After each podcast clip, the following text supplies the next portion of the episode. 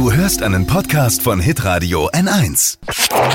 Fashion, Lifestyle, Food. Hier ist Lisas Trend Update. Ja, viele Models und Instagrammer, die eigentlich jetzt irgendwo for free auf den Bahamas in der Sonne brutzeln würden, wäre nicht Corona. Die essen jetzt Obst, um einen sommerlichen Teint zu bekommen.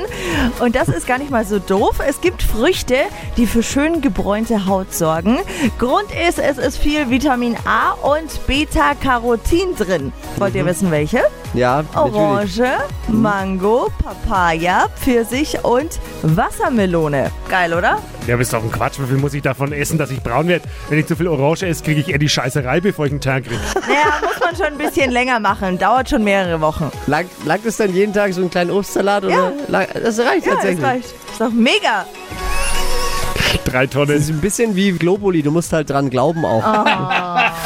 Lisas Trend Update. Auch jeden Morgen um 6.20 Uhr und 7.50 Uhr. Live bei Hitradio N1.